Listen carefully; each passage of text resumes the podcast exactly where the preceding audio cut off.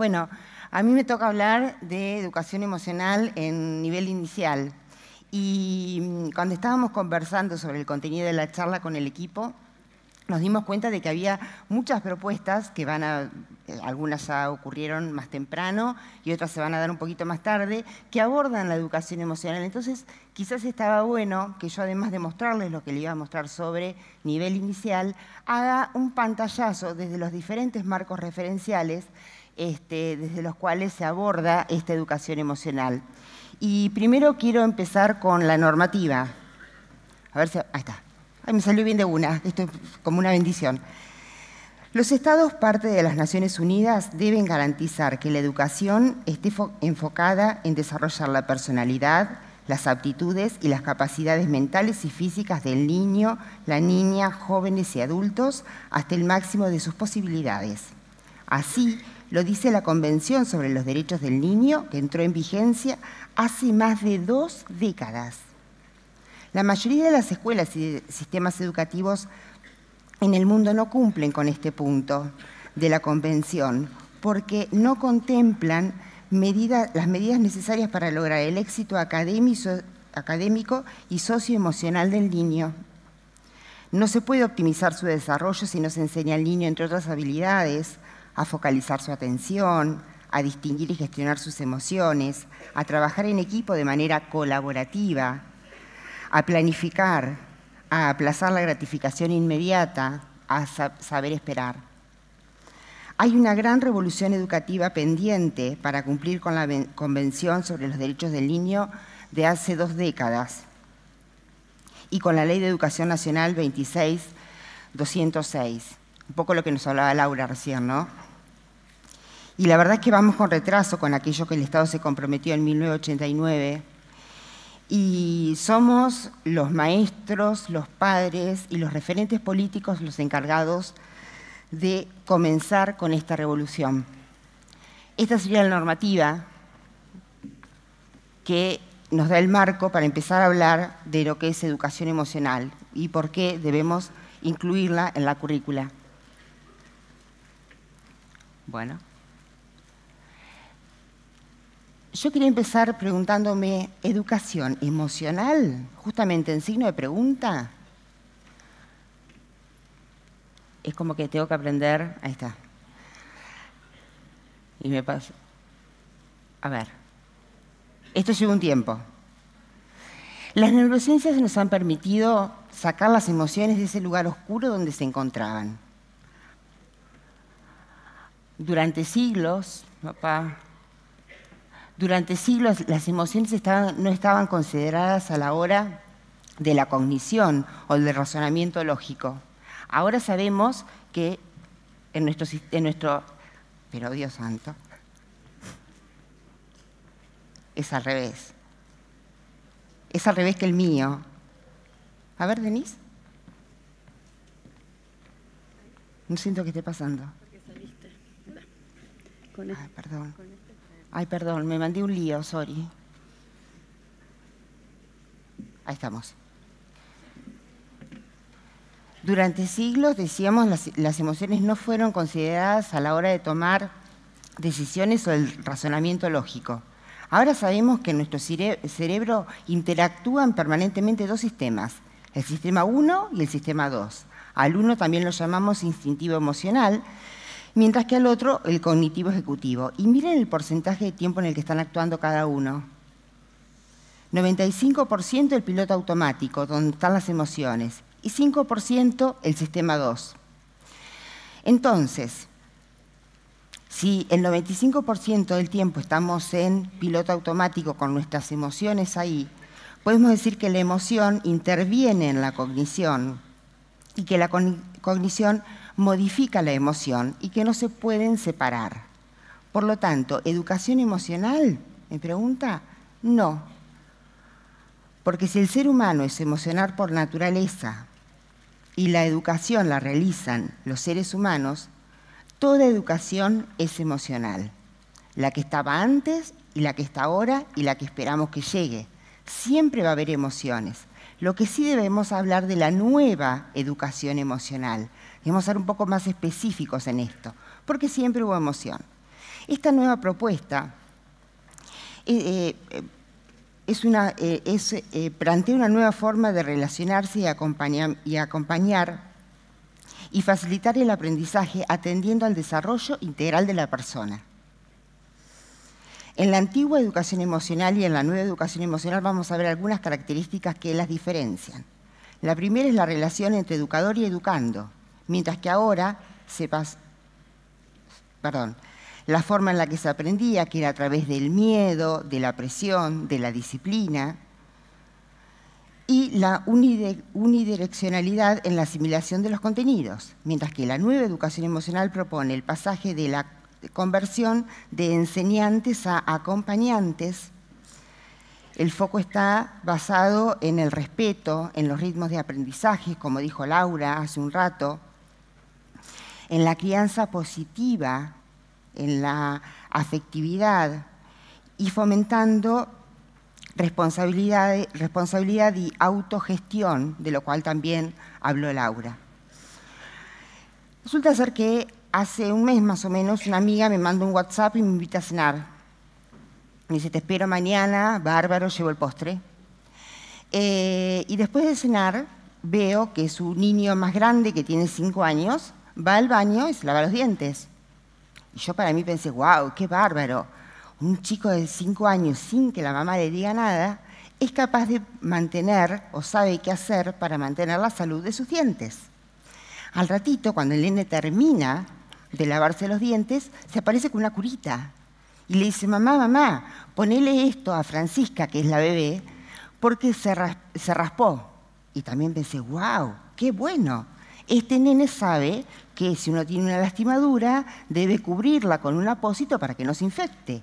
¿Cuánto sabe de cómo mantener su salud? Pero también me pregunté, ¿y cuánto sabrá de mantener su salud emocional, su bienestar emocional? Y quizás se trata de eso un poco también, educación emocional. Es de aprender a, es de aprender a ponernos curitas en el corazón es tener un botiquín emocional para cuando nos hace falta, para el momento que estoy nervioso, que estoy triste, que me siento frustrado porque la señorita me dijo algo con el, con el dictado de las H's, etc. Entonces, vamos a dar la definición de educación emocional. Es el proceso de enseñanza, perfeccionamiento y fortalecimiento de las habilidades socioemocionales mediante el acompañamiento de adultos referentes. Educación emocional es enseñar a mirar, enseñar a mirar. El objetivo de esta educación emocional es la formación y el desarrollo integral de la persona, contemplando todos sus aspectos. Y se lleva a cabo a través de actividades o programas educativos que contemplan no solamente lo intelectual, sino que lo socioemocional, lo motivacional y, por supuesto, los valores universales, que es quizás lo que nos convoca acá en estas jornadas de Asociación Educar, esto de poder convertirnos en mejores seres humanos día a día. Esta nueva educación emocional es, un verbo, es un saber estar en el aula. Y quizás muchos de ustedes ya han estado haciendo educación emocional sin saber que eso era emocional. ¿Cómo? Vinculándose con los alumnos desde lo afectivo, desde lo amoroso, sabiendo poner límites que contienen pero no asfixian. Este nuevo paradigma educativo busca dar respuestas a las necesidades de toda la comunidad educativa con respecto a la forma de, de relacionarse y aprender juntos. Esto es muy importante a la hora de aplicar un programa de educación emocional. Toda la comunidad educativa, entiéndase, todas las personas que trabajan dentro del espacio físico del colegio, las familias y los alumnos, por supuesto. Porque como dice Daniel Goleman, los saberes académicos no ofrecen la menor preparación para la multitud de dificultades o de oportunidades a los que debemos afrontarnos a lo largo de la vida. Y los cambios educativos a nivel internacional suponen un cambio eh, en, una educación centrada en la adquisición de conocimientos a otro enfoque concentrado en el desarrollo de competencias. Y un tipo de competencias son las competencias emocionales, justamente. Y les voy a presentar el modelo pentagonal de educación emocional que propone Rafael Vizquerra. Este modelo contempla la conciencia social, la regulación emocional, la autonomía, la competencia social y las habilidades para la vida y el bienestar. Este modelo es la bajada al aula, la bajada pedagógica de los diferentes modelos de educación emocional que ya hemos visto en charlas anteriores, en congresos anteriores. Esto de poder percibir las emociones, comprenderlas, usarlas y gestionarlas si es que modelarlas si es que es necesario. Y ahora sí vamos a ver un poquito de qué se trata en profundidad cada una de estas competencias este, emocionales. La conciencia social tiene que ver con la expresión emocional, toma de conciencia de las emociones propias, dar nombre a las emociones, comprensión de las emociones de los demás, tomar conciencia de la interacción entre emoción, cognición y comportamiento. La regulación emocional, expresión emocional apropiada, regulación de emociones y sentimientos, habilidades de afrontamiento, competencias para autogenerar emociones positivas. Fíjense de cuánto de estas habilidades ya fueron nombradas anteriormente. Autonomía emocional, autoestima, automotivación, autoeficacia emocional, responsabilidad, actitud positiva, análisis crítico de las normas sociales, resiliencia. Y final, competencia social, perdón, dominar las habilidades sociales básicas, respeto, practicar la comunicación receptiva o la escucha atenta, como también se la llama, compartir emociones, comportamiento prosocial y cooperación, asertividad y finalmente en las habilidades para la vida y el bienestar se, encuentran fijar objetivos adaptativos, tomar toma de decisiones, buscar ayuda y recursos, bienestar emocional y fluir. Uno dice, bueno, frente a todas estas competencias que debemos abordar, ¿cómo lo hacemos? Y seguramente vienen todas estas preguntas. ¿Por dónde? ¿Cómo? ¿Cuándo? Eh, uno entra ya en el, estado del sistema 1, el piloto automático quiere todas las respuestas ya. Vamos a tratar de ir, ir despacito. ¿Por dónde? Empezar por uno mismo. Todos los docentes que quieran, que quieran incluir la educación emocional en sus aulas deben empezar por ellos mismos, por desarrollar sus habilidades inter e intrapersonales. Muchas actividades de estas ya las hemos hecho hoy a la mañana. Tienen una referencia. Ah, perdón. Ahí está, eso es lo que dije recién. Esto es súper importante como docentes. Esta es eh, una metáfora que usa el doctor Rosler, que a mí me gusta mucho es la, cuestión de la empatía. No podemos pedirle a los niños que se pongan en los zapatos de los grandes, sino que los adultos, amorosamente, debemos sacar los zapatos de los niños para tratar de poner nuestro pie y poder mirar al mundo con ojos de niño para ver cómo se sienten. ¿Cómo hacemos para, para empezar a aplicar educación emocional? Buscando información. Hay toneladas en Internet aprender sobre lo que es la alfabetización emocional. Tener en cuenta que cualquier experto siempre fue un principiante, o sea que equivocarnos no pasa nada, lo importante es poder darnos cuenta del error y quizás si, por ejemplo, reaccionamos mal frente a alguna cuestión, después tener la posibilidad de revertirlo. Es decir, perdóname, me equivoqué, como también dijo a Laura hace un ratito. Y ¿Con qué se debería empezar? Con las emociones básicas. Ya venimos por el octavo Congreso de Neurociencias, o sea que ya emociones básicas acá todos las conocemos, ¿o no? ¿Sí o no? Ah, bueno, por las dudas. ¿Qué tal si aparece un emoticón, que es lo que se usa ahora, en la pantalla y ustedes me dicen a qué emoción pertenece? Y de paso practicamos esto de poder leer en la cara, en este caso no, no exactamente de la otra persona, qué emoción está sintiendo. ¿Este? Alegría. Sorpresa. tristeza. En la tristeza lo que es característico es que cae todo. Cae la mirada, cae la boca, todo, todo, todo. La, expresión facial se cae, va para abajo. Asco, desagrado, disgusto, perfecto. Miedo.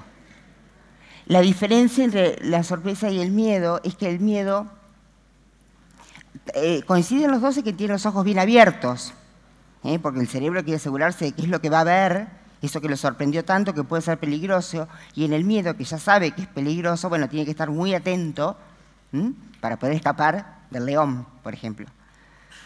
Y finalmente, la furia, la ira, el enojo, estas seis emociones básicas tienen en común que tienen una perspectiva evolutiva. Están en las redes eh, neuronales de, nuestro cerebro, en el sistema 1, eh, y son las que nos han permitido a los Homo sapiens sapiens llegar desde la sabana africana hasta acá. Son todas positivas, aunque algunas se sientan un poquito feo en el cuerpo. Pero sin ellas eh, estaríamos, eh, correríamos muchos peligros y no podríamos sobrevivir. Consecuentemente son emociones universales. Y a raíz de esto, yo debería decir que no hay que enseñarlas, pero sí hay que dar una mano con el poder enseñar el nombre de esa emoción, cómo se llama eso que siento que me hace que la panza me dé vueltas o que si me pongo colorado, ¿por qué me pasa eso? Y los seres humanos no venimos con ese lenguaje, con ese vocabulario incorporado. Debemos aprenderlo y ahí es donde empezamos a intervenir los adultos referentes en cuanto a la educación emocional. Por ejemplo, oh, sale, sale todo junto esto, qué pena. Bueno, por ejemplo, que se trabaja en jardín, en jardín y que puede ser aplicado, por supuesto, en primaria, en secundaria, con nosotros mismos. ¿Podés darte cuenta cuando estás triste? ¿Qué, te dice tu cuerpo cuando estás triste para que vos te puedas dar cuenta? Cuando estás enojado, ¿qué puedes hacer para calmarte? ¿Podés darte cuenta cómo se sienten las otras personas? ¿Y qué puedes hacer para ayudarlas? ¿Podés demorar la gratificación? Es decir, ¿sabés esperar? Esto tiene que ver con el test de los malvaviscos, que todos lo conocen, estoy segura. Eh, el que no puede ir a buscar internet y, verlo en YouTube. Eh, resulta ser que lo, interesante del test de los malvaviscos es que los niños que lograron pasarlo exitosamente fueron aquellos niños que lograron quitar la atención de ese dulce que tenían adelante para comer y poder atender una cosa diferente. O sea, se sacaron la ansiedad de comerme esto ya y quizás pensaron en lo que iban a hacer después o en lo que habían jugado anteriormente. Entonces, cuando uno logra quitar la atención de lo que lo está preocupando, bajan los niveles de ansiedad y de estrés. Y todas estas son habilidades que debemos enseñar y practicar, como dijo Carly al principio. Practicar, practicar, practicar. No es que con una vez que tomemos un tema, ya está. No, esto es importante mantenerlo, como dije antes, toda la comunidad educativa y permanentemente, porque practicando es que conectamos. ¿Cómo se puede hacer? Bueno, a través de infinidad de juegos en jardín de infantes, tarjetas, cubos, ruleta de las emociones, cuentos de autorregulación emocional, etc. ¿Cuándo? Y ya. Ya ustedes se van de acá y pueden empezar el lunes con esto mismo porque creemos que cuanto antes es mejor. Por eso, en Asociación Educar, este año inauguramos un curso de inteligencia emocional para el nivel inicial. Porque nos parece, nos parecía importante esto, ¿no? Empezar desde bien chiquititos. Pero no quiere decir que si no lo haces desde chiquitito no puedas después. Por supuesto que se puede. Porque bien nos mostró Carlos con su ejemplo de vida que el cerebro no es de plástico, sino que es de plastilina y esta neuroplasticidad maravillosa que tenemos nos permite aprender permanentemente y hasta desaprender conductas que quizás estaban mal aprendidas para luego tener comportamientos más humanos. Un aviso importante. La palabra convence, pero el, efecto, el, el ejemplo arrastra. no vale solamente contarlo. ¿Eh? Uno tiene que ser transparente y que sus acciones sean coherentes con aquello que decimos. Acá me ven en Jardín de Infantes pegando notas en los cuadernos de los niños. Es imperioso que la escuela y los padres hablen el mismo idioma. Eh, ¿Qué pasa si la señorita en el jardín está trabajando eh, alguna técnica de regulación emocional, como puede ser el cuento de la tortuga o el semáforo, etcétera? Y bueno, trabaja permanentemente con eso, hacen actividades con otros grados, con otras salitas, y de repente un niño que está asistiendo a esas clases llega a su casa y le cuenta a la mamá que un compañerito le pegó y la mamá le dice, ¿y vos por qué no se le devolviste? Entonces ahí ya llega el fracaso del eh, programa de educación emocional. Es muy importante contarle a los papás qué es lo que estamos haciendo, cuál es el objetivo de esto que estamos haciendo, para que desde casa nos puedan acompañar. Porque si las dos personas más importantes en la vida del niño son sus referentes en el hogar y en la escuela, y entre ellos no coinciden, ahí hay un conflicto de lealtades que hace que el programa vaya al fracaso. En cambio, si el niño se siente que sus padres y docentes van en el mismo sentido, y sus papás legitiman aquello que dice la, maestra en la escuela, se siente seguro y por supuesto que no solamente va a aprender mejor, sino que va a poder potenciar todas esas habilidades que queremos enseñar. Eh, ejemplos. En el curso de educación eh, emocional para nivel inicial proponemos, eh, o brindamos en realidad, eh, material fotocopiable. ¿Para qué? Por ejemplo, para que, las para que las maestras se comuniquen con los padres. Acá hay un ejemplo. Al principio de un proyecto se manda una notita contando de qué se trata. Durante el proyecto se manda otra invitando a las familias a que desde casa también trabajen, en este caso es con un video en YouTube para compartir en familia, y finalmente invitándolos a la celebración del final de este proyecto, este, en las que este, en, esta oportunidad se invita a los padres a que asistan con el celular porque la actividad consiste en ir sacando algunas fotos. Y ahora les quiero contar sobre una actividad muy, muy linda, una bajada al aula, que me pareció fantástica porque incluía todos los elementos que hay que tener en cuenta a la hora de llevar la educación emocional a la escuela. Eh, es el trabajo que realizó una estudiante de este curso de educación emocional para el nivel inicial, Julieta, y que muy amorosamente me compartió las fotos de las actividades realizadas en la escuela, así como también el proyecto. Así que se los quiero contar. Ah, el proyecto se llamaba Abrazo Solidario. Y estuvimos hablando hoy a la mañana acá del abrazo, ¿no es cierto? ¿Se acuerdan? Primero lo que hicieron fue una capacitación a los docentes en los que les entregaron material bibliográfico y los docentes con ese material realizaron el proyecto. Luego decidieron de qué manera iban a decorar el jardín ¿eh? con algo alusivo a esta cuestión de los abrazos y la importancia que tienen los abrazos. Para los papás se brindó una charla con una psicóloga que habló sobre la relación padres e hijos y la importancia del vínculo y el apego. Finalmente, ah no, hasta ahí llegué, muy bien. Esta, es la foto que, simboliza el proyecto. Em, abrazo Solidario, Jardín 902, Isla Bonita, y aquellas bolsas que ven abajo son de las donaciones, que después les cuento cómo fue, que fueron donadas a un jardín que estaba eh, con necesidades especiales. ¿Cómo comenzó el proyecto? Bueno, la bomba motivadora fue la proyección del cuento Mauro necesita un abrazo. Y se generó a partir de esto un espacio áulico de diálogo reflexivo sobre la observación del cuento. Se profundizó sobre las emociones y se le pidió a los chicos que cuenten ellos cómo se habían sentido con, durante los diferentes momentos del cuento con respecto a los diferentes personajes. Acá hubo cosas maravillosas de las que yo me enteré, como por ejemplo de que existe el abrazo sándwich, el abrazo de buenas noches, el abrazo invertido, el abrazo tú no te me escapas, ¿eh? el abrazo cayendo al vacío, el abrazo colectivo, que es este que está acá abajo. Después, bueno, eh, un montón de abrazos más y el abrazo conga, que me parece que debe ser muy divertido de practicar en el jardín. Y por qué no en la primaria y en la secundaria. Se realizaron producciones gráficas, selección de cada uno de los docentes. En estas fotos se ven producciones divinas con unos abrazos que realmente enternecen. Otros chicos en otra sala realizaron guirnaldas, porque esta cuestión de ver algo como entrelazado que simbolizaba justamente el abrazo.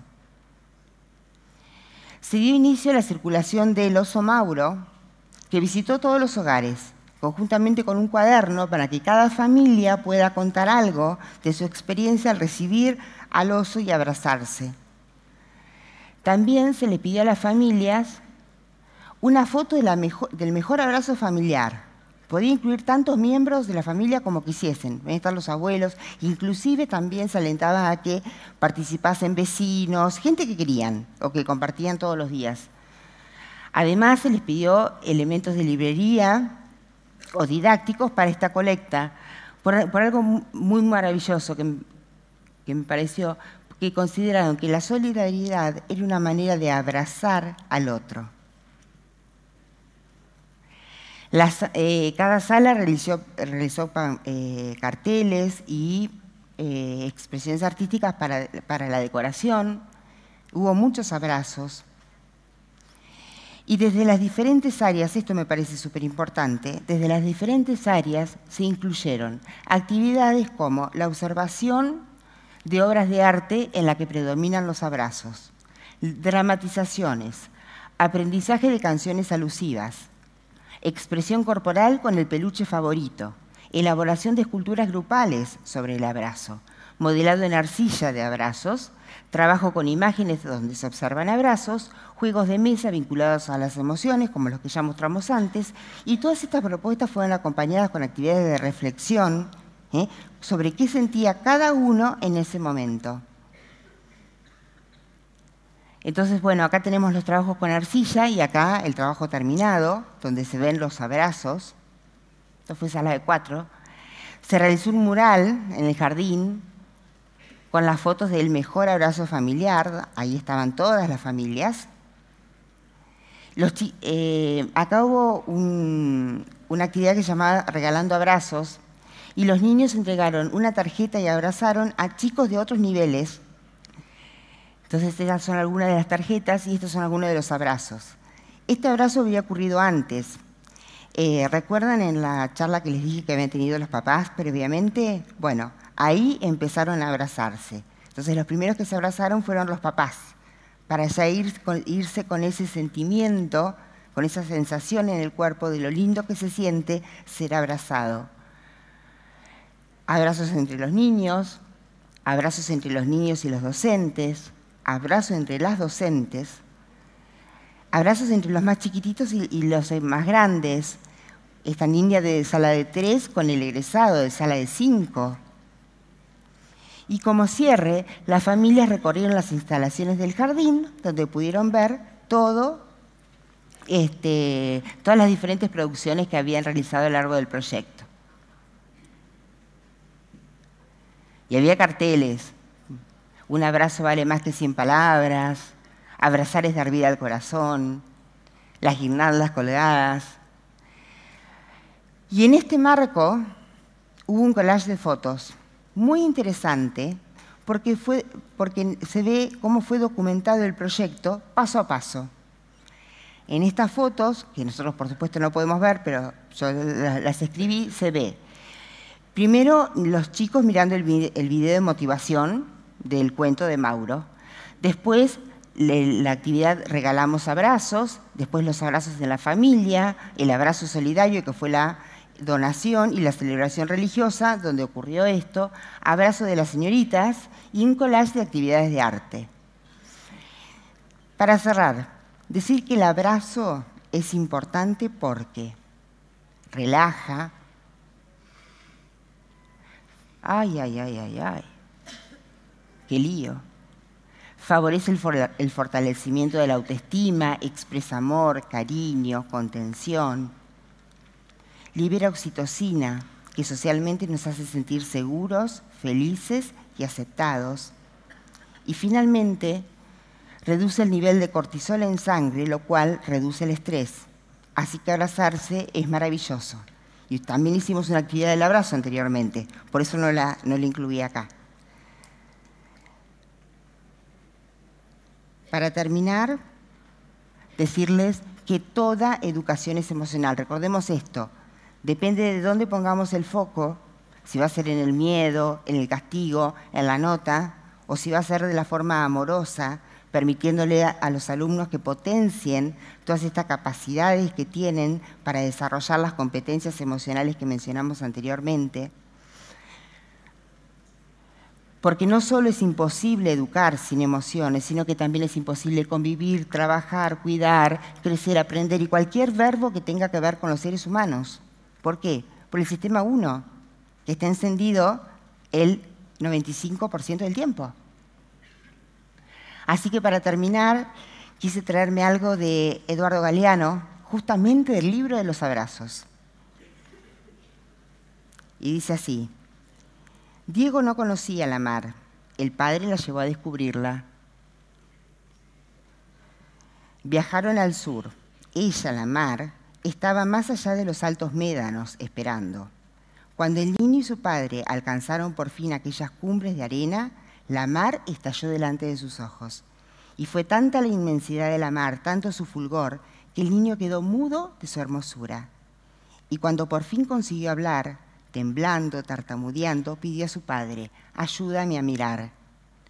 Por eso yo les decía que esto de educación emocional es ayudar a mirar, es ayudar a los niños a poder poner en palabras aquello que están sintiendo, Frente a una emoción intensa es posible que no tengamos palabras para describirlas. Entonces necesitamos de un adulto, nuestro referente, que nos dé una mano para ayudar a mirar. Así que bueno, con esto terminamos. Me encantaría ir a abrazarlos a todos, pero no puedo. Así que los invito a que si quieren ustedes se levanten y se abracen entre sí. Y yo les mando un abrazo virtual. Muchas gracias.